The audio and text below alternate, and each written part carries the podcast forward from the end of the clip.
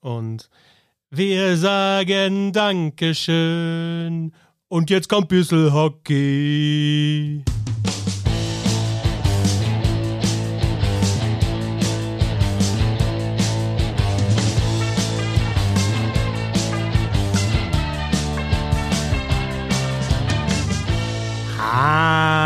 Ah, bitte Ehre. Schön, dass ihr dabei seid. Ich bin Christoph Fetzer. Bissel Hockey geht immer. Wir machen heute einen NHL-Teil, ein NHL-Preview. Und mit dabei ist Bernd Schwickerer. Servus. Ja, guten Tag. Was wäre dann, nachdem wir jetzt hier schon äh, äh, Samba de Janeiro und Dankeschön von den Flippers gehört haben, 40 Jahre die Flippers, was wäre denn dein Go-Song? Ich habe sogar wirklich in den letzten Tagen drüber nachgedacht. Also man hat ja immer schon mal also Mann, Das ist auch geil. Du siehst, jeder, ich spiele halt einen Goal-Song und da denkst du natürlich gleich drauf äh, drüber nach, was wären meine. Nein, aber, aber das gab es ja früher schon mal, dass, dass irgendwelche äh, Mannschaftssportler oder Sportlerinnen mit individuelle Torsongs hatten. Und natürlich hat man, also hat man ich zumindest mal darüber nachgedacht, was hätte ich denn so genommen? Und ich finde es schwierig. Weil einerseits denkt man sich, ja, nehme ich jetzt einen Song, den ich einfach nur mag, der mir was bedeutet, der, weiß ich nicht, für irgendeine bestimmte Epoche in meinem Leben steht, was auch immer, ne? Aber andererseits muss er natürlich auch ballern. Und also bei manchen frage ich mich, sind die doof? Also das, das, das, das sind so, also ja, ich will jetzt gar nicht den Musikgeschmack an sich bewerten. Es kann, kann ja jeder und jede den Song gut finden, den er oder sie mag, aber ja, ich weiß es nicht. Das sind so Lieder, die passen halt so überhaupt nicht zur Stimmung. Du musst dir ja vorstellen, du schießt ein Tor und das ist natürlich zu Hause und wird der Song ja nicht gespielt und dann jubeln 15.000 Leute und alles und dann kommt da so ein Langweiler-Song. Also ganz komisch. Ganz komisch. Ich weiß nicht, äh, also ich bin ja eher der, der Gitarrenmusikhörer. Würde ich irgendwie sowas in der Richtung nehmen? Ich, ich habe keine Ahnung. weißt du was? Ich habe die Zeit genutzt, während du dich auf die Sendung vorbereitet hast äh, und ähm, hier äh, die zehn Fragen vorbereitet hast und natürlich auch die Antworten dazu.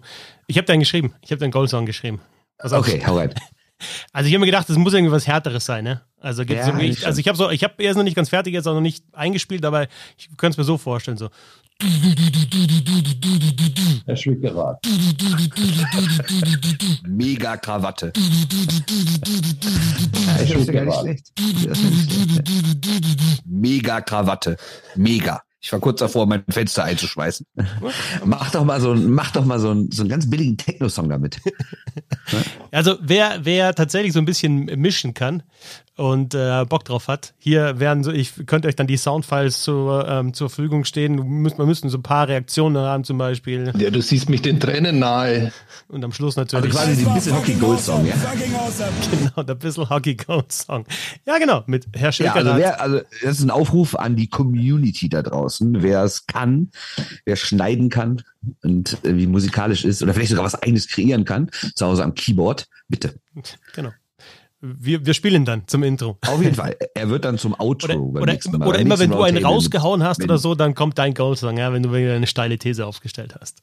Ja, das, das passiert ja häufig. Das ist das Problem. Die neue NHL-Saison läuft. Äh, ihr seht uns übrigens. Ja, du siehst mich den Tränen nahe. Weil Sebastian Böhm natürlich heute nicht mit dabei sein kann, leider. Wir haben gesagt, wir machen mal so eine NHL-Preview, obwohl ja die NHL schon läuft. Ja, die ersten Spiele, die ersten Nächte sind ja schon rum. Bernd mhm. Schwickerath hat sie sich um die Ohren geschlagen, hat zehn Fragen äh, gestellt und wird sie alle selber beantworten. Also ich bin eigentlich nur dafür da, in diese Fragen hinzuschmeißen.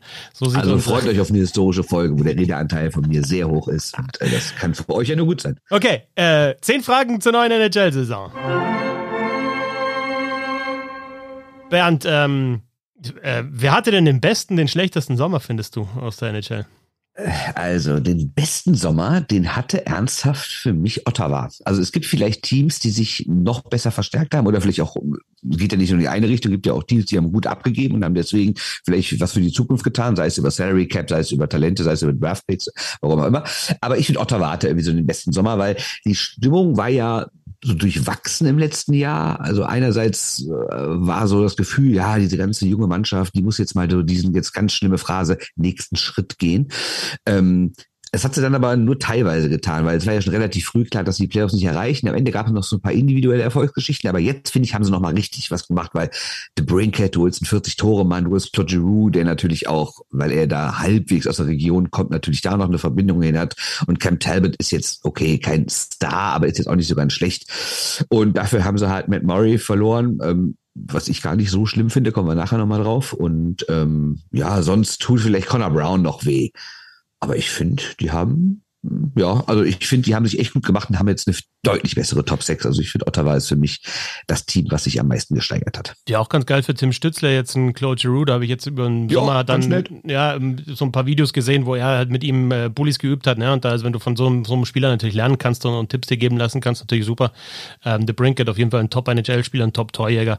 Sonst eine junge Mannschaft, äh, gefällt mir auch sehr, sehr gut. Äh, mal schauen, wo es hingeht. Ich würde äh, tatsächlich ein Team dagegen halten, die ja die letzten Jahre immer so ein bisschen im, im im Kreis der Stanley Cup-Kandidaten waren, und zwar die Carolina Hurricanes, die äh, unter anderem, oh, ja, wenn wir jetzt die großen ja. Namen nehmen, Brent Burns geholt haben und Max Pacioretty. Gut, Max Pacioretty fällt jetzt erstmal aus mit dem Achillessehnenriss, spielt dann, ja, schon mal schauen, wahrscheinlich erst in der zweiten Saisonhälfte im Januar. Aber Burns zum Beispiel, der kann Powerplay spielen, äh, entlastet da die anderen Verteidiger. Verteidiger ja eh schon sehr, sehr gut bei den Carolina Hurricanes. Äh, wenn du sagst, so Burns, Slavin wäre ein Verteidigerpaar, dann ist Slavin natürlich der, der der zu Hause bleibt und, und Burns nach vorne. Also das äh, ist gut und war die letzten Jahre auch schon richtig gut und äh, Carolina ist eh so ein Team, wo man denkt, da ah, können die nicht vielleicht dann nochmal einen Schritt weiter oder noch einen Schritt weiter, mal zumindest Stanley Cup Finale, vielleicht sogar mal den Titel holen die nächsten Jahre. Also deswegen finde ich Carolina ganz interessant. Und äh, umgekehrt, wenn ich Pacioretty schon anspreche, also ich finde schon krass, was, was Vegas äh, verloren hat und äh, im Gegensatz dazu äh, bekommen hat. Also wenn wir mit Mannschaften, über Mannschaften sprechen, die schon einen Anspruch haben, gut, Vegas hat jetzt letztes Jahr die, die, Powerplay, äh, die, die Playoffs verpasst Patch verloren, Jamnak ist weggegangen, Dylan Kaufmann ist, ist gegangen. Ist auch nicht so viel dazugekommen. Torwartsituation, hast du auch schon angeteasert, kommen wir noch drauf. Also würde ich bei denen, die so mit den schlechtesten Sommer hatten, die, die Golden Knights nennen. Ja, gehe ich auch mit. Äh, mein schlechtester sind die Florida Panthers. Ähm, ich finde, bei denen geht irgendwie seit dem Sieg der President's Trophy für die Hauptrundenmeisterschaft eh irgendwie alles schief. Also ja, gut, sie haben die erste Runde noch gewonnen gegen Washington, wobei sie das auch nicht wirklich souverän getan haben. Und dann 0-4 raus gegen Tampa und seitdem haben sie Huberdu verloren, Mackenzie Weger verloren, sie haben Claude Giroux, okay, der war jetzt nicht lang da, aber haben sie trotzdem verloren. Ähm, okay, sie haben Matthew Kitschak reingeholt, aber ähm, ich finde den Trade irgendwie, weiß nicht, ob sie den wirklich gewonnen haben, bin ich mir nicht so sicher. Klar, ist jünger, aber ich finde Huberdu eigentlich schon stärker.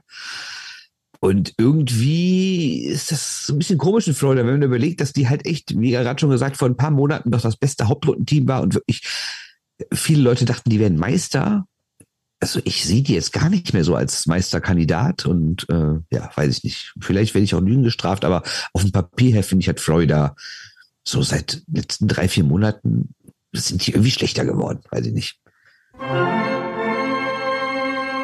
Die zweite Frage zur neuen NHL-Saison. Wie viel Comedy-Potenzial hat Tortorella in Philadelphia? Da muss ich gleich mal sagen, ich verstehe die Frage überhaupt nicht, ja? Also es gibt, mal auf der, auf der Frage kann man nichts aufbauen. Was willst du überhaupt mit der Frage? Lauf hier erstmal ein paar Runden. Lauf zurück, komm, an die Wand und wieder nach vorne. Genau, Kniebeugen. Los geht's.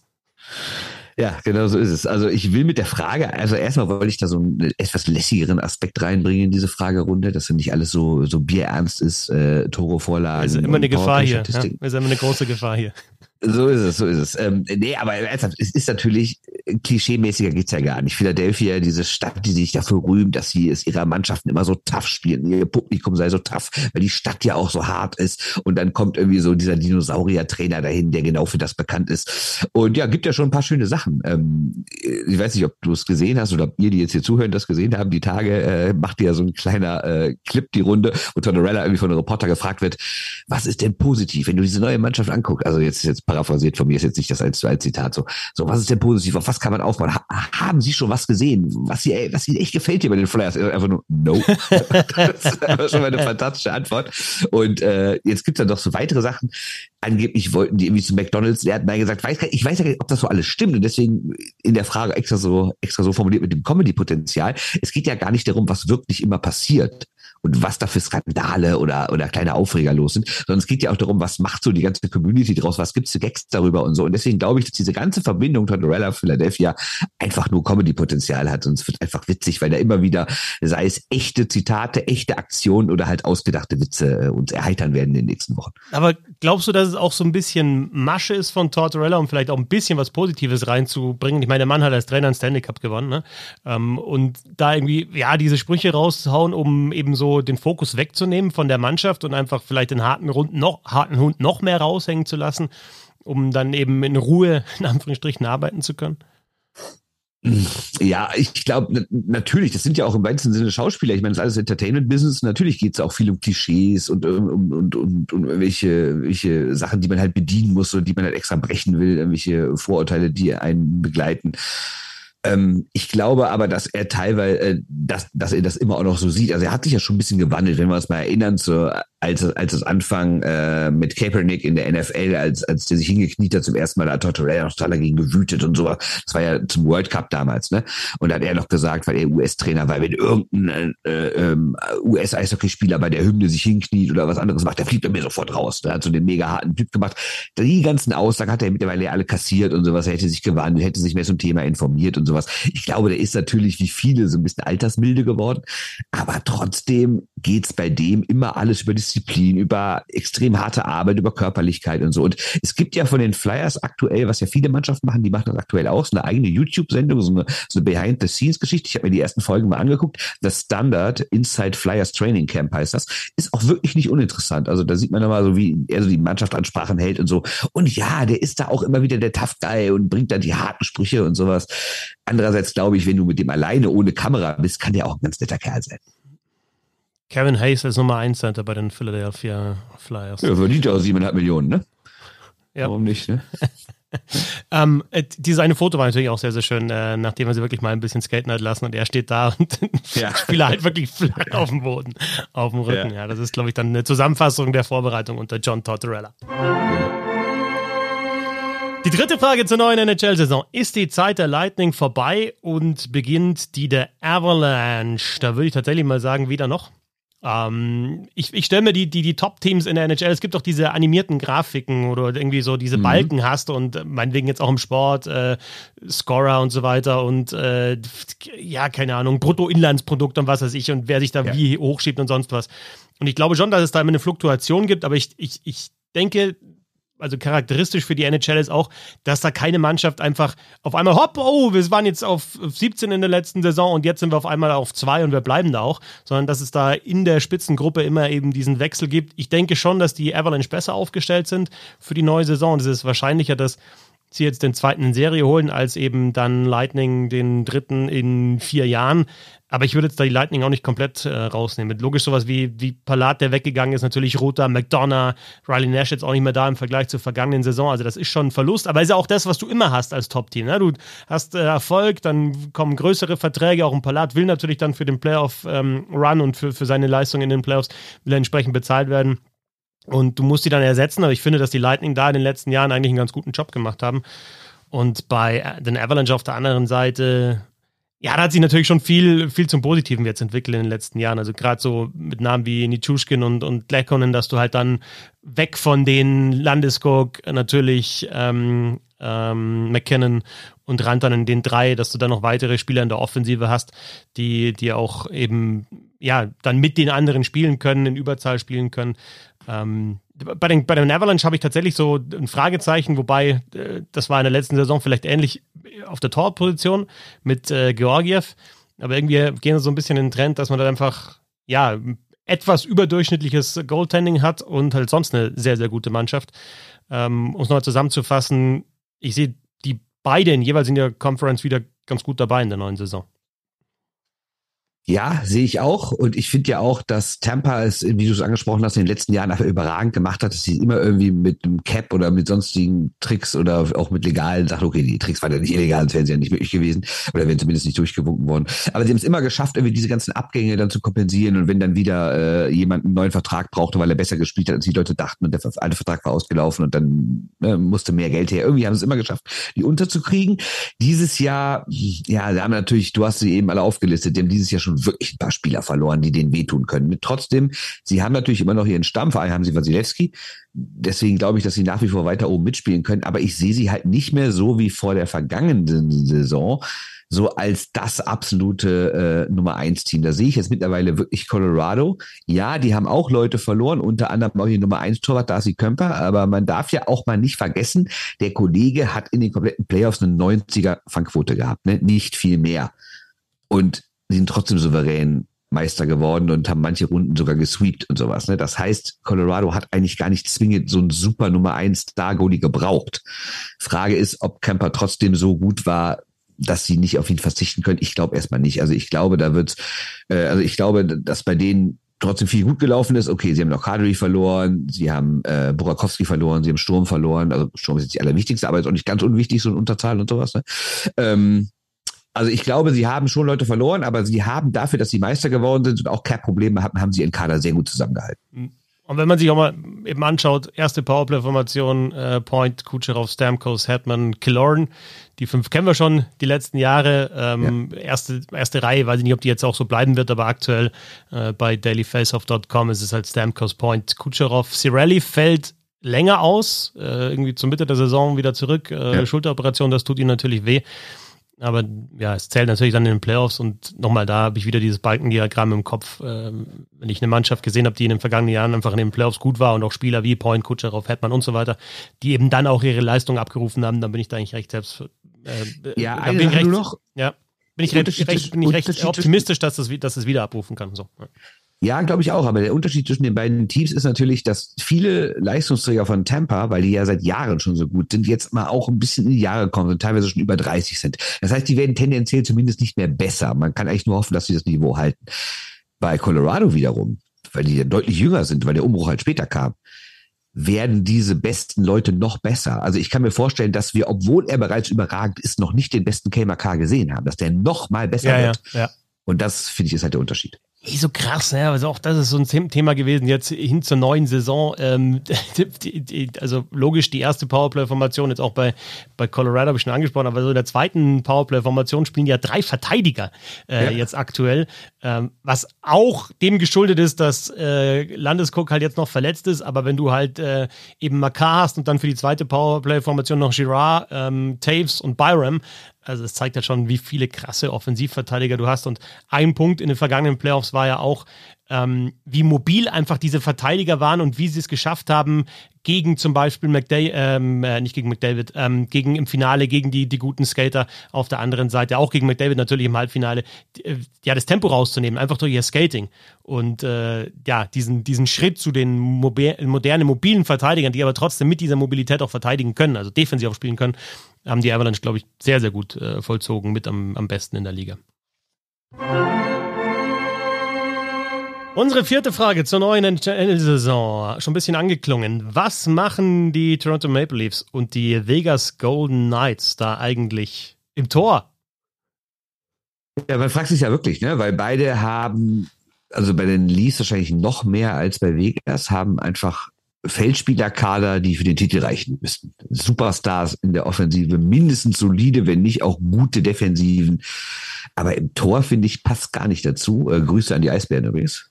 Ähm, gucken wir erstmal auf Vegas ja, grundsätzlich haben sie natürlich einen Topmann im Tor, Robin Lehner, aber der ist schon mal verletzt. Und den anderen äh, Topmann der vergangenen Jahre, ich meine, erinnern wir uns mal, wie das da gelaufen ist. Ne? Vor zwei Jahren oder anderthalb Jahren hieß es doch, was macht Vegas da? Die haben da zwei Nummer eins Leute, die gehören zum Besten der Liga. Wie soll das funktionieren? Und aktuell ist wie gar keiner da. Fleury ist weg, Lehner ist lang verletzt. Jetzt gehen sie mit Aiden Hill und Logan Thompson in die Saison. Die sind natürlich nicht großartig erfahren. Das kannst du trotzdem nicht vergleichen mit einem Lehner oder mit einem Fleury oder gerade mit einem Team, was der irgendwie nicht sagt, wir wollen da was aufbauen, sondern mit einem Team, was sagt, wir sind eine jetzt da, wir müssen jetzt Meister werden. Und dafür ist mir das ehrlich gesagt ein bisschen dünn. Und bei Maple Leafs? Da, also ich, ich finde, wenn du, wenn du ein paar Jahre zurückgehst und deswegen, ich finde es ein bisschen schwierig. Also bei, bei Vegas stimme ich dir bei, da sage ich aber auch, okay, es hat sich halt jetzt einfach der Nummer 1 Goalie verletzt und das ist dann ein Problem und so schnell schaffst du da halt einfach keine Lösung herbei. Bei, aber der war doch immer schon mal verletzt in den letzten ja, Jahren, immer mal wieder. Also du, Kannst du dem überhaupt vertrauen als klare Nummer 1? Schwierig, glaube ich, dann nochmal einen zweiten halt zu haben im Kader, wenn du eben der, der, der, der Feldspielerkader, wie du gesagt hast, schon so gut ist und einfach auch das Budget natürlich fehlt. Also dann hast du halt einen, den du ordentlich bezahlst, bist gut und dann hast du halt die Backups und äh, ja, also ich habe so einen Eindruck, mittlerweile geht es wieder mehr in Richtung zum Beispiel Football. Wenn dir halt da der Nummer 1 Quarterback äh, verletzt fehlt, dann kannst du die Saison zu, äh, sozusagen streichen. Und im Eishockey ist ja auch immer mehr jetzt wieder anscheinend der Trend, dass du halt einfach eine Nummer 1 hast und halt wenn der ausfällt, hast du tatsächlich ein, ein Problem. Wobei bei, bei Toronto ist ja die Situation ein bisschen anders. Und da sieht man, finde ich, wie, wie schwierig einfach auch dieses Torwartspiel zu beurteilen ist. Weil wenn du ähm, jetzt vor fünf Jahren vor fünf Jahren gesagt hätte, boah, Murray und Samsonov in, Ja, äh, zusammen absolut. in einem Kader, ja, also geht ja gar nicht wahrscheinlich, weil du nicht bezahlen auch in kannst. einem Ne? guten Alter noch, ne? Also Ja, ja, der eine ja. 28, der andere 25, ne? Ja. Äh, Und, und also Murray zweimal Stanley Cup gewonnen, ja einmal sogar wäre da wirklich Starting Goalie gewesen und, und Samsonov First Round Pick. Ähm, glaubst du nicht, dass es auch so funktioniert? Also erstens ist vielleicht die Mannschaft tatsächlich davor so gut, siehe Colorado letzte Saison, dass okayes Goaltending reicht.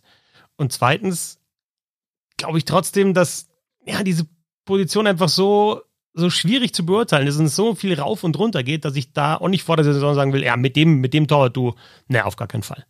Da hast du natürlich völlig recht. Vielleicht brauchen die gar nicht so einen guten Torwart, um weit zu kommen. Ne? Das ist alles möglich. Und vom Potenzial her und von den Namen her sind das wirklich zwei richtig gute Leute. Man weiß ja auch nie so genau, was ist denn da vorgefallen im letzten Jahr. Es kann ja auch irgendwas Privates gewesen sein, irgendwas mit Corona, was auch immer, ne? dass es irgendwie nicht lief.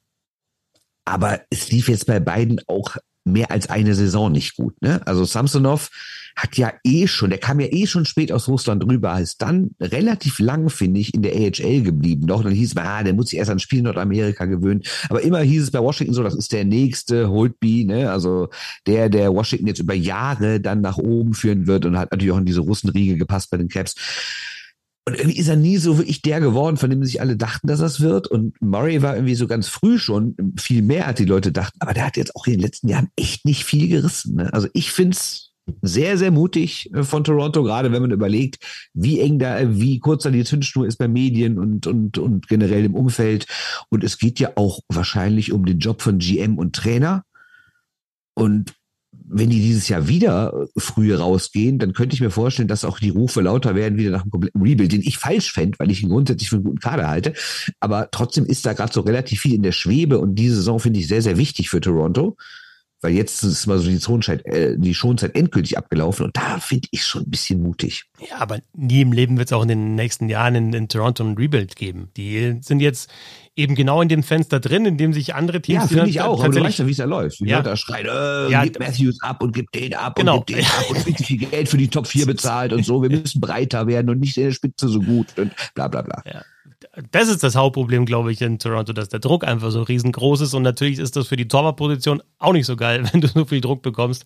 Und die, die Frage ist natürlich auch, wie Murray und, und Samsonov dann mit diesem Druck dann auch umgehen. Ja, eine Sache noch, ich finde natürlich trotzdem richtig, dass sie Campbell nicht behalten haben. Also wenn, wenn äh, gerade mit der Cap-Situation und der Campbell dann für fünf Jahre nach Edmonton geht, an Toronto-Stelle hätte, hätte ich dem den Vertrag, den der Edmonton bekommen hat, auch nicht angeboten. Aber die Frage ist halt, ob Murray und Samsonov die richtigen Alternativen sind. Ne?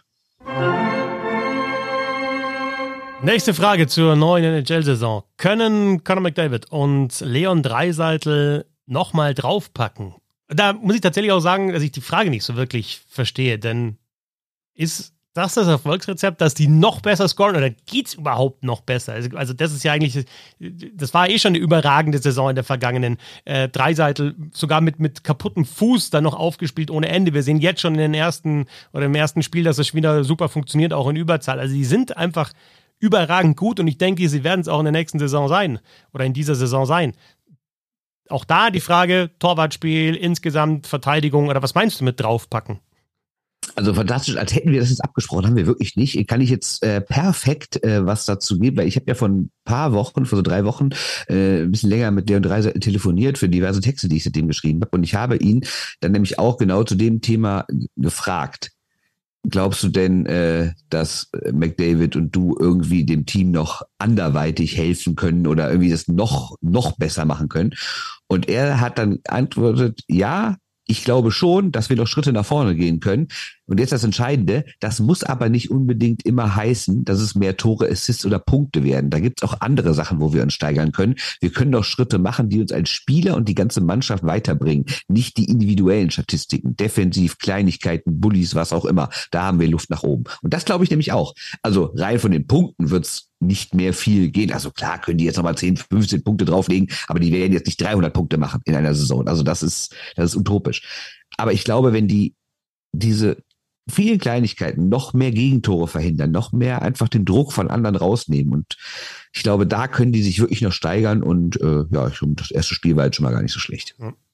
Also vielleicht dann die Oilers besser beraten, wenn Dreisattel und McDavid gar nicht mehr so viel scoren, sondern einfach noch zu sich besseren Allround-Spielern. Sie sollen schon weiter scoren, aber sie, aber sie könnten auch vielleicht defensiv auch noch besser werden. Ne, das ist die Sache. Ich gehe ja übrigens grundsätzlich bei der McDavid-Sache hier die Aussage von Don Gross Brown mit, der ja jetzt schon häufiger in den letzten Tagen in diversen Podcasts und Texten und so erwähnt hat, dass er glaubt, dass, äh, dass wir dieses Jahr den besten McDavid überhaupt sehen, weil der sich so getriggert fühlt von diesen ganzen Diskussionen. Sag mal, ist der Matthews vielleicht nicht doch der Beste der Welt? Nachdem der letztes Jahr 60 Tore gemacht hat und dass McDavid sich jetzt gedacht hat, so mir reicht's. Jetzt zeige ich euch in dieser Saison mal, wer ganz klar die Nummer eins der Welt ist. Und ich meine, im Hattrick im ersten Spiel hat er nicht ganz so schlecht gewonnen. das stimmt. Aber auch da wieder, ja, wir reden Hauptrunde, ob der jetzt 100 oder 150 Punkte macht. Äh, die Oilers werden wahrscheinlich wieder in die Playoffs kommen, aber dann sind halt die Playoffs und dann ist da die ja, Frage, gut, dann kommst du irgendwann auf Nummer 1 und 2. Ja, ne? aber dann, kommt, dann kommst du halt irgendwann, kommst du wahrscheinlich wieder auf die gegen die Avalanche und dann ist halt dann nicht die Frage, wer hat die besseren Starspieler, sondern vielleicht dann doch eher, wer ist tiefer besetzt. Und die Frage können ja Dreisattel und McDavid gar nicht beantworten. Das stimmt, aber ähm, vielleicht können sie dann doch das eine oder andere Gegentor mehr verhindern. Haben mit Leon Dreisattel schon einen Deutschen gehabt, äh, zwei weitere ja jetzt äh, noch nicht in den Playoffs gewesen, nämlich Mo Seider und Tim Stützle. Und deine Frage lautet, spielen Seider und Stützle erstmals Playoffs? Und ich würde hinzufügen, ist es vielleicht ja, gar nicht so gut, wenn die in die Playoffs kommen, weil ich finde eigentlich jetzt momentan ganz gut, wie, wie der Rebuild ähm, stattfindet. Also Detroit war ja jahrelang, also zwei Jahrzehnte äh, lang, immer in den Playoffs und eine Mannschaft, mit der immer zu rechnen war und dann natürlich dieser krasse Rebuild jetzt. Und sie haben viele sehr, sehr gute junge Spieler und Moritz Seider hat eine überragende erste Saison gespielt, ist Rookie des Jahres geworden, spielt erstes Powerplay, wird auch nochmal besser werden und spielt bei einem Team, das einen, einen super Namen hat mit den Detroit Red Wings. Und auf der anderen Seite bei Tim Stützle finde ich auch bei den Senators, wir haben es ja vorher schon so ein bisschen angesprochen, dass die auch verbessert äh, jetzt sind im Vergleich zur vergangenen Saison, guten Sommer hatten. Findest du nicht auch, dass sich das Image da extrem jetzt gekehrt hat in kürzester Zeit, weil Otto war immer so, ja, Stimmung schlecht, Stadien sind nicht ausverkauft, die, die, die Owner-Situation. Dann war das nicht auch in Ottawa die, die Spieler, die dann im Taxi gelästert haben über den Co-Trainer ja. und die Special Teams. Also alles nur negative Geschichten. Und jetzt auf einmal hast du so, ja, hast du eine WG mit Tim Stützle und diese ganzen jungen Spieler und äh, auch wirklich gute Spieler. Dann hast du auf einmal einen Claude Giroux, der da kommt, also ein Topspieler, The Brinket, so, so bestes Alter und Torjäger. Also wie die das Image jetzt innerhalb kürzester Zeit rumgebogen haben, ist, ist finde ich super. Und ist dann so ein First-Round-Exit in den Playoffs überhaupt förderlich oder sagt man, naja, nochmal so eine Saison und also ich glaube, das sind zwei Mannschaften, die auf jeden Fall kommen werden in den nächsten Jahren und zwar richtig. Glaube ich auch und es gibt aber ja jetzt schon viele Leute, die sagen, dieses Jahr sind die schon so weit. Und wenn man natürlich die Aussagen der Spieler und der Verantwortlichen so hört, dann heißt es auch, ja, ja, Playoffs soll es schon sein. Ne? Also ich kann mir ehrlich gesagt nicht vorstellen, dass es funktioniert. Aber ich glaube, es wäre für beide Mannschaften sehr wichtig, dass sie zumindest nicht im Dezember schon wieder raus sind. Dass, äh, dass sie halt zumindest mal so ein bisschen dran kratzen, dass auch die letzten Spiele oder zumindest so das dritte Viertel der Saison nach wie vor wichtig ist und man nicht schon so mit so, naja, ist ja eher alles egale Einstellung reingeht. Das wäre, glaube ich, wichtig. Ähm, Sonst weiß ich nicht. Ich wollte ehrlich gesagt nur die Namen Seider und Schütze irgendwie unterbringen in dieser Liste. Die siebte Frage zur neuen NHL-Saison, Bernd. Endet dieses Jahr die große Zeit von Pittsburgh, Washington, Boston? Auch da würde ich so einen Gedankenstrich machen. Oder ist sie denn nicht schon längst vorbei? Wenn wir schauen, wann die, wie die letzten Jahre Erfolg in Anführungsstrichen hatten in den, in den Playoffs? Ja, gut, aber alleine, dass sie immer in den Playoffs sind, obwohl es seit Jahren diese Abgesänge gibt, die werden zu alt, hier Bergeron und Crosby und Ovechkin, diese Generation, die tritt jetzt langsam mal ab und die kann es nicht mehr und die werden jetzt schlechter und es kommen die ganzen jungen, jungen, neuen, aufregenden, hippen, ich flipp den Puck übers Torspieler und sowas und diese Alten, die können doch nicht mehr mithalten und immer kommen sie in die Playoffs. Das heißt nicht, dass sie Meister werden, aber in die Playoffs kommen bedeutet ja schon immer mal äh, grundsätzlich, dass du zur besseren Hälfte dieser Liga gehörst und wenn du das so konstant tust, und teilweise noch deine Division gewinnst. Also Washington hat ja über Jahre auch noch die Division gewonnen und, und Boston jetzt nicht mehr so ganz, weil natürlich dann auch absolute Top-Teams noch mit in der Division drin sind, aber sie sind immer easy in die Playoffs gekommen.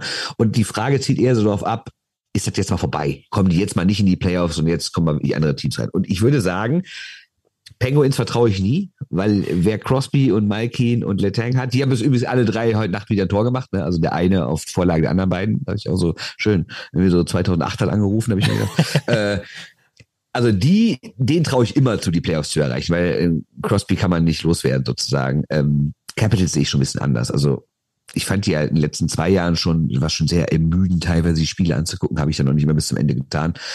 Ähm, die sehen schon sehr alt aus und gerade ohne Niklas Beckström, jetzt ohne Tom Wilson, der nochmal so ein bisschen Energie da reinbringt, manchmal auch natürlich drüber, brauche ich nicht drüber reden. Aber grundsätzlich tut er dem Team ja erstmal gut durch seine Dynamik und seine Energie und so. Und der fehlt natürlich auch jetzt lang. Und boah, ich weiß es nicht. Also ich sehe ehrlich gesagt die Capitals dieses Jahr dann wirklich mal aus den Playoffs rausfallen. Und ich finde es auch gar nicht schlecht, weil dieser Verein kann auch mal einen Umbruch gebrauchen. Und äh, Bruins, ja, da holt sich jetzt natürlich mal so ein Krejci zurück, ne, wo du irgendwie auch denkst so, naja, das ist auch was fürs Herz. Ne? Und trotzdem, der trifft direkt im ersten Spiel und sowas. Also ich weiß nicht, aber ich finde die auch relativ alt. Auch äh, Red Martian ist ja verletzt und so. Ähm, ja, bei Bruins und Penguins, wie gesagt, sehe ich eher noch, dass sie nach wie vor schaffen, Capitals fallen, glaube ich, raus dieses Jahr. Ja, und ich finde auch, also logisch, die, die drei kann man jetzt, jetzt immer nennen, weil sie eben auch den Stanley Cup gewonnen haben, weil sie diese Star-Spiele haben. Übrigens ist es halt auch, also ich gehe da mit, dass, dass eben äh, ein, ein Crosby, solange Crosby in Pittsburgh spielt und ich denke, der wird sehr wahrscheinlich seine Karriere da beenden. Ähm, kann man mit denen für die Playoffs zumindest immer rechnen. Äh, du hast bei, bei Ovechkin natürlich die Geschichte, dass er den, den Torrekord äh, knacken will von Wayne Kretzky. Da geht es ja gar nicht jetzt in erster Linie, habe ich so einen Eindruck, um den Mannschaftserfolg, sondern vor allem auch darum, dass er eben dann auch diesen Rekord holt. Äh, du hast bei, bei Boston, um, um da nochmal drauf zu kommen, hast du natürlich, du hast es Bergeron genannt und, und, und Chara, der jetzt äh, lange Jahre da war und jetzt tatsächlich auch äh, nicht nur weg ist, sondern auch seine Karriere beendet hat. Aber du hast ja trotzdem noch, ähm, du hast noch Spieler wie, wie Pasternak, wie, ich würde sagen, ähm, Marchand zählt noch mit dazu, Charlie McAvoy oder so, die ja im Taylor Hall, Taylor Hall die ja im allerbesten Alter sind ähm, und, und einfach äh, absolute Topstars sind in der Liga. Also würde ich sagen, die Bruins sehe ich da auch nochmal so, so, ein bisschen anders als die anderen. Und das Witzige ist aber tatsächlich bei den Bruins, ich meine, der Stanley Cup war 2011. Klar, sie waren dann nochmal im Finale danach, aber also der große Erfolg, der ist jetzt auch schon wieder elf Jahre her und, und viele, ja, über die wir jetzt schon gesprochen haben, die waren ja noch gar nicht da. Also da ist dieser, also bei, bei Pittsburgh sprechen wir natürlich immer von, von Crosby, Malkin und Letang. Bei, bei Washington sprechen wir immer von Ovechkin, von Backström, von, von Carlson will ich da noch mit dazu nehmen. Aber bei, bei Boston ist schon so ein bisschen anders, dass sie die Mannschaft seit dem, zumindest dem großen Triumph, dem, dem Stanley Cup, sich schon nochmal gewandelt hat auch. Ja, ich meine, Washington hat ja auch ein bisschen was versucht, jetzt mal einen Brown reingeholt und letztes Jahr schon Mantha und sowas, ne? Aber ja, die werden alle nicht jünger. Also ich meine, Bergeron ist 37, Nick Foligno ist 34, selbst Taylor Hall ist schon 30, Krejci ist 36, Brett Marchand ist 34. Einzig Pasternak ist von den Top-Leuten mit 26. Ne? Der wird noch ordentliche Jahre haben, aber wer weiß, ob der auch bleibt. Ne? Also wenn es in Boston dann auch irgendwann mal wieder bisschen weiter runter geht, dann könnte er auch gehen. Also, also mich würde es nicht wundern, wenn all die drei Teams so in zwei, drei Jahren dann wirklich mal ganz unten angekommen sind. Die achte Frage zur neuen NHL-Saison. Auf wen oder was freuen wir uns? Soll ich anfangen? Gerne. Also ich freue mich wirklich drauf und das werden manche Leute nicht verstehen, aber ich freue mich wirklich auf die neue Halle in Arizona, weil ich finde wirklich, das wird was komplett anderes. Natürlich ist es grundsätzlich schöner wie in Chicago oder wie in Montreal eine 20.000er Halle zu haben, wo alle durchdrehen, aber ich finde grundsätzlich die Überlegung, in so einer kleinen 4.000er Iserlohn-Seiler Seehalle zu spielen, mitten auf dem Unicampus, finde ich irgendwie witzig. Und ich glaube, da könnte irgendwie was entstehen. Jetzt nicht unbedingt eine Fankultur, wie wir sie aus Europa kennen oder sowas. Aber ich glaube, das könnte irgendwie schon schon besonders werden. Also allein, wenn ich, wenn ich wenn es diese Kamerafahrten gibt durch so eine, eine Mini-Halle, die aussieht wie im anderen Standort, die Trainingshalle, äh, ja, finde ich witzig. Und ich bin einfach gespannt, was da rauskommt, ehrlich gesagt. Ich freue mich auf die, die jungen Spieler. Weil du weißt ja, ich bin ja, also ich bin ja ein Freund von, von Kreativität auch, was die, was die jungen Spieler alles ausprobieren, so Michigan-Tore und so weiter, solche Tricks, das ist ja genau meins, ja. Und das, äh, weil Travis Seager jetzt die letzten Jahre, ja, ja der, der, der absolute King. Übrigens hast du das Video ja. gesehen mit, mit, mit Travis Seagrass, als sie alle so irgendwie ähm, so NFL-mäßig ihre, ihre Colleges oder ihre Jugendteams genannt haben und Travis Seager schaut so und sagt, Hogwarts. ja, ja, ja, ja, ja. Das war gut, ja. Nee, aber also ich, ich weiß auch nicht, ob es daran liegt, dass ich jetzt die U20-Weltmeisterschaft sehr viel intensiver verfolgt habe die letzten Jahre, weil ich sie halt auch kommentiert habe und mich dann viel mehr auf die Spieler vorbereitet habe. Oder ob es tatsächlich so ist, dass einfach extrem viele junge Spieler ähm, in die Liga kommen und die viele, also junge Spieler und gute Spieler natürlich auch, äh, junge, gute Spieler. Äh, ich greife schon ein bisschen vor, weil wir natürlich auch über die Rookies noch sprechen werden, aber äh, ich finde es schwierig, sich dafür einen zu, zu entscheiden. Also du hast einen Slavkowski, der schon echt extrem erfolgreich war bei bei, bei Erwachsenen-Turnieren, äh, ja, äh, MVP der Olympischen Spiele geworden ist als Teenager, jetzt an Nummer 1 dann gedraftet worden ist.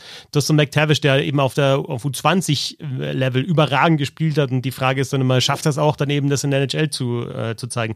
Du hast Spieler wie, wie Maddie Beniers, die es eben schon in der letzten Saison gezeigt haben, dass sie es können und jetzt eben daran anknüpfen wollen. Also auf, auf diese Spiele, auch auf das Tempo, das sie zeigen. Jetzt haben wir dann nächstes Jahr noch mit, ähm, mit, mit Bedard und Mischkov dann äh, nochmal zwei überragende junge Spieler, die dann, die dann relativ schnell dann auch in die Liga kommen werden. Äh, ich finde es sensationell, es macht extrem viel Spaß, denen halt auch zuzuschauen und der Kreativität zuzuschauen. Und dadurch, dass du ja auch wirklich die, die letzte Nacht dir komplett anschauen kannst, indem du, sag jetzt mal, eine Viertelstunde auf Twitter rumscrollst und einfach schaust, was waren so die geilsten Szenen. Ja, und dann, klar ist es, weißt du jetzt nicht, wie eine Mannschaft spielt, aber du hast zumindest gesehen, was die, die coolsten Tore waren und so weiter. Ähm, ist das schon sehr, sehr unterhaltsam und finde ich ein, ein, großer Schritt im Vergleich zu, sagen wir mal, fünf, zehn Jahre, vor zehn, fünf, vor zehn Jahren. Ja, und vor allem auch die Menge, ne? Also ist natürlich logisch mehr Teams, gibt es halt auch mehr First Rounder und auch mehr Aufsehen um die ganzen Leute, ist auch klar. Aber ähm, ja, das ist schon, schon beeindruckend. Und natürlich hast du auch in mehr Nationen als Kanada und vielleicht so Schweden und Russland kommen jetzt einfach immer mehr Top-Talente raus. Ne? Also ich meine, dass die, wie die US-Amerikaner in den letzten Jahren angefangen haben auszubilden, was in Finnland passiert ist, selbst in der Schweiz und Deutschland und die Slowakei kommt wieder. Ne? Also die Auswahl wird immer größer und das merkt man halt auch bei den Rookies. Ne?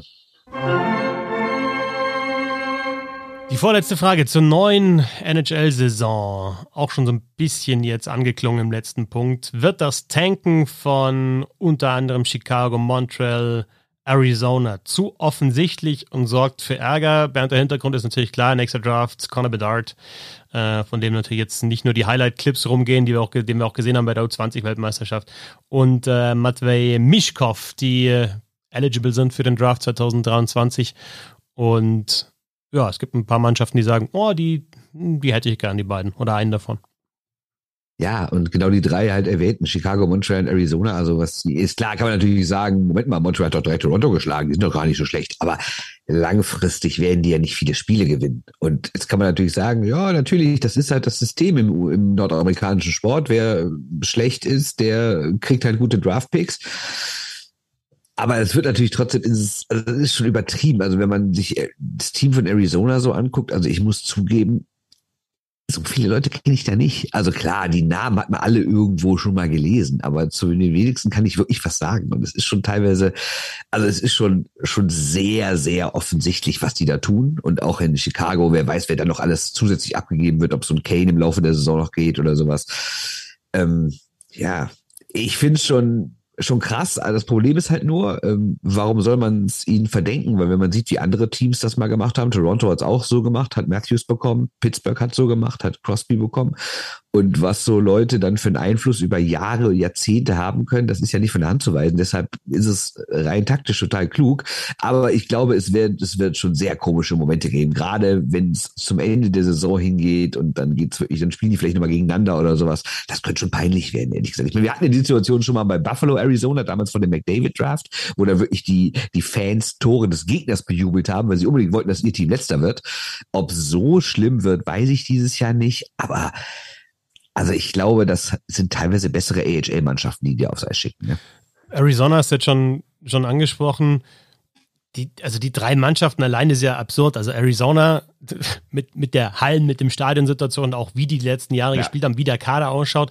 Montreal, die im Stanley Cup-Finale waren. Ja, also und jetzt. Vor anderthalb Jahren. Ja, genau. Also, und, und Chicago, wenn wir vorher bei den Großen waren, bei Boston, bei Pittsburgh, bei Washington, ist natürlich auch so ein bisschen, oder es ist einfach traurig da zu sehen, dass dann eben äh, so Spieler wie Taves und Kane da halt dann noch, äh, noch dabei sind. Kane natürlich immer noch ein, ein, überragender Spieler, der, der auch wirklich sehr, sehr gut scored. Äh, Taves hat, hat die letzten Jahre jetzt abgebaut, aber die dann sich das ja eigentlich mit ansehen müssen, wie eben ja, diese Mannschaft für die Hunde geht, um dann äh, wieder neu anzupacken. Also ja, finde ich schon eine sehr absurde Situation. Und dann ist aber immer die Frage, ist das System schuld daran? Also du hast ja jetzt mittlerweile im, im, in der Draft Lottery den Fall, dass eben das schlechteste Team nicht schlechter als drei picken kann. Irgendwie schielen genau. die alle jetzt natürlich auf die Top 2. Ich, ich, ich habe kein perfektes Lottery-System oder Draft-System, aber immer noch bin ich der Meinung, wenn du vor allem absichtlich so schlecht bist, dann darfst du eigentlich nicht dafür belohnt werden. Also es muss zumindest eben auch noch ähm, eine potenzielle Bestrafung dafür geben, dass du halt einfach alles abschenkst. Und dann sagst du, okay, dann landest du halt mal auf vier oder fünf. Und was noch dazu kommt, und äh, klar, nochmal, Bedard, Mischkopf, einfach dann kann man jetzt schon sagen, dass das wahrscheinlich äh, Generational äh, Talents sein werden. Aber äh, diese Draft-Lotterie ist ja umgebaut worden, weil die, ähm, die, die Colorado Avalanche, ne, die Detroit Red Wings hatten den, den schlechtesten Rekord, haben an vier gepickt. Äh, dann wurde es umgebaut. Aber die Jahre davor hatte Colorado schon zweimal den schlechtesten Rekord und hat an vier gepickt. Ja. Und einer genau. dieser, vier, dieser Picks war wer? Kane Makar. Genau. Also ja. das zeigt ja, ja auch wiederum, äh, ist ja nicht klar, dass du dann irgendwie den, den, überragenden Spieler auf eins bekommst, sondern vielleicht, ja, hilfst dir auch mal ein paar Mal an sechs und sieben zu picken und gut zu picken, um dann wieder die Mannschaft aufzubauen. Natürlich, aber die Wahrscheinlichkeit ist, also klar, es gibt natürlich auch Beispiele, jetzt habe ich sogar schon den Namen vergessen, Philadelphia in dem Nico Hischier Draft, wie hieß er nochmal? Den wir auf zwei geholt haben, der jetzt mittlerweile, glaube ich, gar nicht mehr richtig spielt, oder habe ich das falsch verstanden? Ähm, Egal, Nolan Patrick, Nolan Patrick. Nolan Patrick, allein ist der Name uns nicht sofort geläufig, das sagt ja schon alles. Ne? Also natürlich kannst du auch oben schlechter picken als ein paar Stellen weiter drunter, aber grundsätzlich ist es ja nicht ganz so schlecht, auf eins zu ziehen. Ne? Oder auf zwei, das wollen sie. Noch zwei Sätze zu Arizona. Ich meine, die haben aktuell, wenn ich über Cap Friendly gucke, die haben 65 Millionen Dollar ausgegeben. Ne? Also das ist nicht sehr viel über, über der Untergrenze sozusagen. Ne? Also das ist schon hart. Und wenn man mal guckt, was die eh schon an Draftpicks haben. Also ich habe jetzt nur mal die nächsten drei Jahre, die ersten drei Runden gesehen. Normalerweise sagt man ein, drei mal drei ist neun, alles klar. Und die haben aktuell jetzt schon 18. Das heißt, die haben so viel schon abgegeben, dass die ohnehin schon 18 Draftpicks in den nächsten drei Jahren haben. Also wenn die das jetzt auch noch schaffen, dass die alle immer relativ früh sind, dass die dann die absoluten Top-Leute holen können, dann äh, ja, bin ich mal gespannt, ob sie irgendwann noch mal eine Halle brauchen, die mehr als 5000 Leute fasst. Ja, wenn, wenn, wenn, wenn, wenn. Aber nochmal, also Colorado hat, klar, die haben McKinnon, das ist schon ein bisschen länger her, aber die, das ist jetzt der Stanley Cup Champion und die waren auch am, am Boden und haben halt äh, nicht so hoch gepickt und keine, keine absoluten Topspieler, also natürlich schon Topspieler, aber keine Top-Picks. Man gehabt. kann sogar drei Jahre in Folge auf eins ziehen und gar nichts raffen. Ja, ne? genau. Hat die Euler schon gezeigt. Das geht ja jetzt auch nicht mehr. Und das finde ich eigentlich auch ganz gut, dass du eben nur maximal zweimal in fünf Jahren diese Lottery gewinnen kannst. Das ist, finde ich, eine ganz gute Anpassung. Ja. Nochmal, ich habe keine endgültig perfekte Draft-Lottery, aber ich finde nochmal, es sollte mehr bestraft werden, wenn du so offensichtlich sagst, boah, warum sollen wir was gewinnen? Es, es gab gibt gute Spieler mal, zu ziehen. Ich weiß gar nicht, dass äh, es gibt doch äh, so bestimmte Leute, gerade im nordamerikanischen Eishockey-Medien-Zirkus, die immer wieder so verrückte Ideen haben, wie man Sachen besser machen kann. Und ich weiß gar nicht, wer das von diesen Leuten war, aber der hatte doch mal diese großartige Idee, dass es folgendermaßen läuft. Ab dem Tag, an dem du rechnerisch die Playoffs verpasst hast, machst du quasi eine neue Tabelle auf. Und dann musst du Punkte holen. Das heißt also, die Mannschaft, die als allererstes die Playoffs verpasst, die dann in dem Moment wahrscheinlich letzter ist, hat schon Vorteil. Aber ab, weil sie dann natürlich mehr Spiele hat noch bis zum Saisonende. Aber dann muss sie halt Spiele gewinnen, weil dann gibt es eine Tabelle und du kommst quasi in diese Liga rein an dem Tag, an dem du die Playoffs verpasst hast. Und im Endeffekt der erste dieser Tabelle, der kriegt dann den Nummer 1 Pick. War das jetzt zu kompliziert zu erklären oder äh, erklärt oder also Du musst einerseits schlecht sein, aber dann, wenn feststeht, dass du wirklich schlecht warst, musst du wieder gut sein. Also am besten verlierst du bis Januar jedes Spiel und dann gewinnst ja, du Spiel. aber dann, dann ja. stellst du eine super Mannschaft, dann sagst du vielleicht, du stellst eine super Mannschaft auf und die spielt ja jetzt mal schlecht und irgendwie Spieler pausieren und du bist total schlecht und dann verpasst du die Playoffs, weil du erst 17 Punkte geholt hast und dann gewinnst du alles, weil du eigentlich die beste Mannschaft hast und kriegst noch einen Nummer 1 Pick noch mit oben drauf. Genau, dann bist du letzter und zur Trade Deadline holst du einfach drei Nummer 1 Center, damit du die letzten Spiele noch Ja, gewinnst. also auch nicht ganz wasserdicht und dann gibst du den Draftpick schon ab. Ja. Das wäre natürlich geil. Ja. Auch nicht ganz wasserdicht, würde ich sagen. Nee. Und unsere zehnte und damit letzte Frage zur neuen NHL-Saison. Auf welchen Rookie sollte man besonders achten? Auch da habe ich ja schon äh, anklingen lassen, dass das für mich nicht ganz so einfach ist, sich da einen rauszusuchen. Ist dir leichter ergangen? Äh, ja, ich habe es einfach umgangen, indem ich mir so eine Krücke gebaut habe. Nämlich ich habe einfach Bock auf Owen Power. Erstens ist das der beste Name, der je das Eishockey betreten hat. Und außerdem äh, finde ich es einfach, finde ich die Vorstellung großartig, dass zwei Nummer eins Verteidiger zusammen, relativ jung beide noch äh, zusammen in einer Mannschaft spielen. Und ja, in Buffalo gab es auf jeden Fall schon mal äh, schönere Zeiten, wobei die auch lange her sind, ehrlich gesagt. Äh, und ich weiß auch nicht, ob alles jetzt wieder so richtig bergauf geht. Aber ich habe mir zumindest gestern Nacht mal ähm, das erste Drittel angeguckt von Buffalo gegen Ottawa. Und das war ja das erste Heimspiel von Buffalo. Und da wird das Team so vorgestellt, der Trainer und der Manager und alle. Und die haben alle großen Applaus bekommen von der Halle. Das heißt, die Stimmung ist wieder so ein bisschen gedreht. Und das ist ja schon mal eine ganz gute Voraussetzung, dass dann bergauf gehen kann. Und diese beiden super Nummer eins äh, Verteidiger werden dabei helfen und Owen Power. Ich fand's echt cool, dass man selbst als Nummer eins Pick sagen kann, nö, ich gehe nicht sofort in die NHL. Ich mache noch ein Jahr im College, ich mache da noch weiter, obwohl er sogar schon äh, WM gespielt hat und U-Turniere natürlich alles. Hat er sogar Olympia gespielt? Ich glaube auch, ne? Bin mir gar nicht mehr sicher, aber ich glaube, der war auch dabei. Ähm, und fand ich trotzdem gut, dass er gesagt hat, nee, bei der NHL-Zeit warte ich aber. Klar, ist, ist natürlich auch immer die Frage, gehe ich als junger Spieler schon, selbe Frage ja bei Lukas Reichel, ist es sinnvoll, irgendwie in der unteren Liga gegen schlechtere Spieler zu spielen und da Erfolge zu haben und eine größere Rolle zu spielen? Oder ist es sinnvoll, schon in der oberen Liga zu spielen, wo du natürlich viel größere Herausforderungen hast, andererseits auch vielleicht die ganze Zeit verlierst bei einem schlechten Team?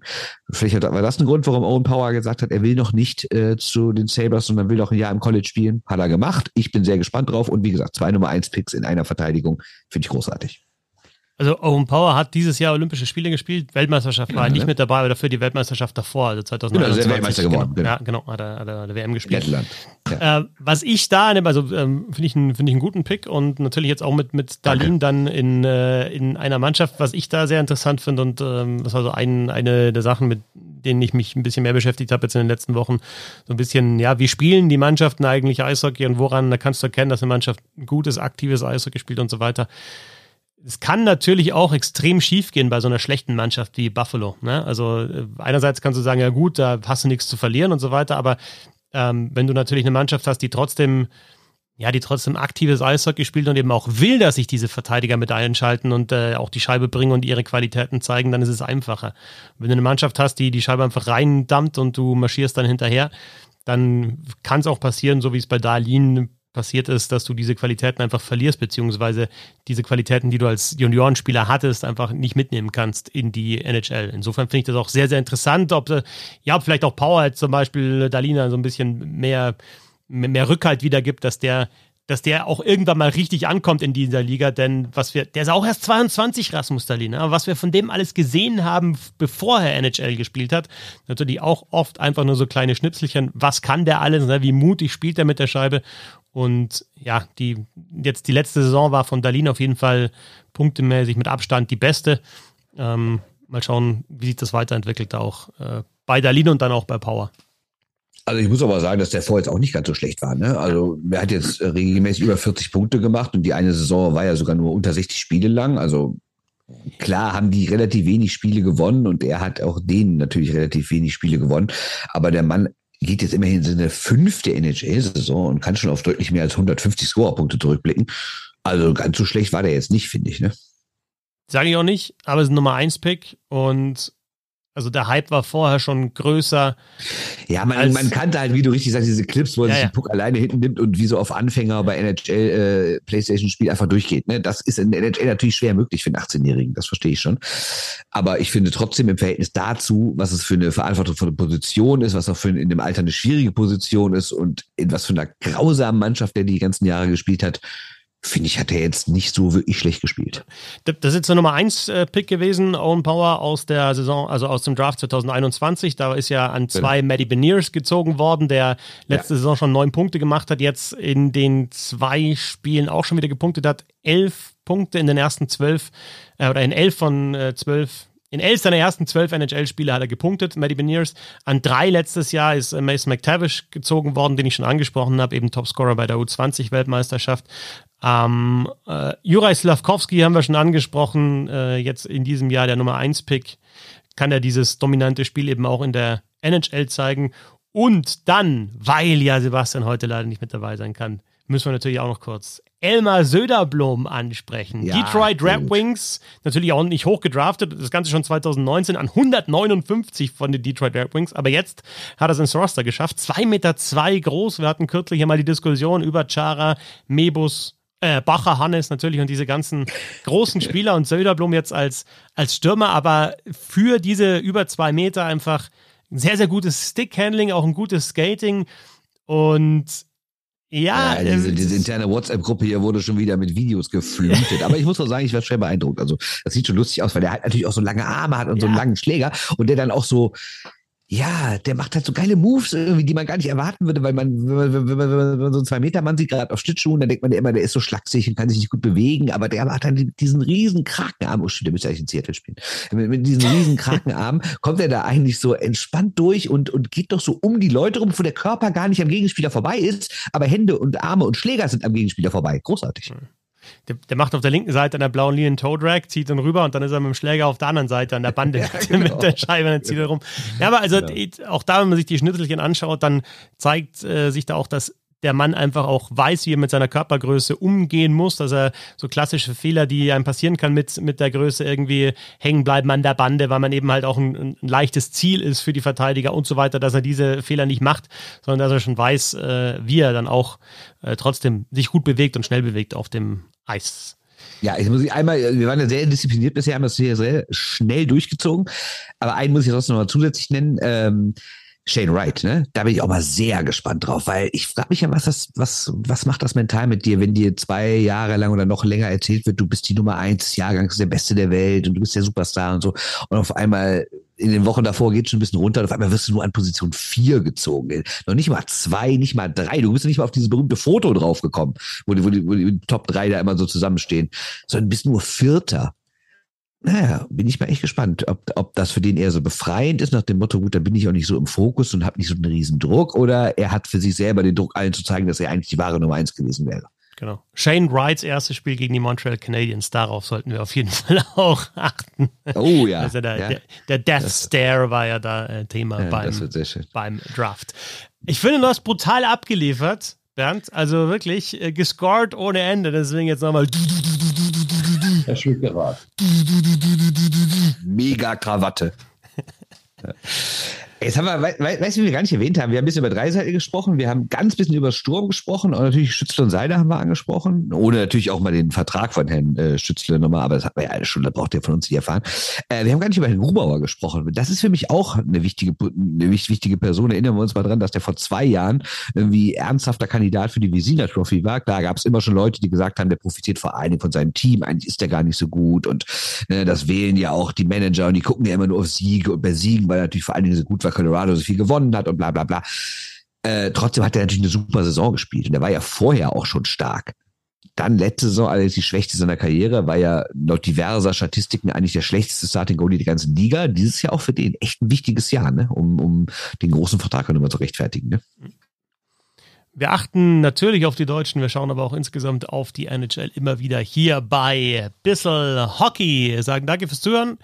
Bis zum nächsten Mal und wenn ihr was lesen wollt, natürlich jederzeit über steady.de slash bisselhockey. Jeden Montag trage ich Daten aus der DEL zusammen und nenne das Ganze dann Kolumne, aber es gibt zumindest einen Rückblick auf das, das Wochenende in der DEL und weitere Texte.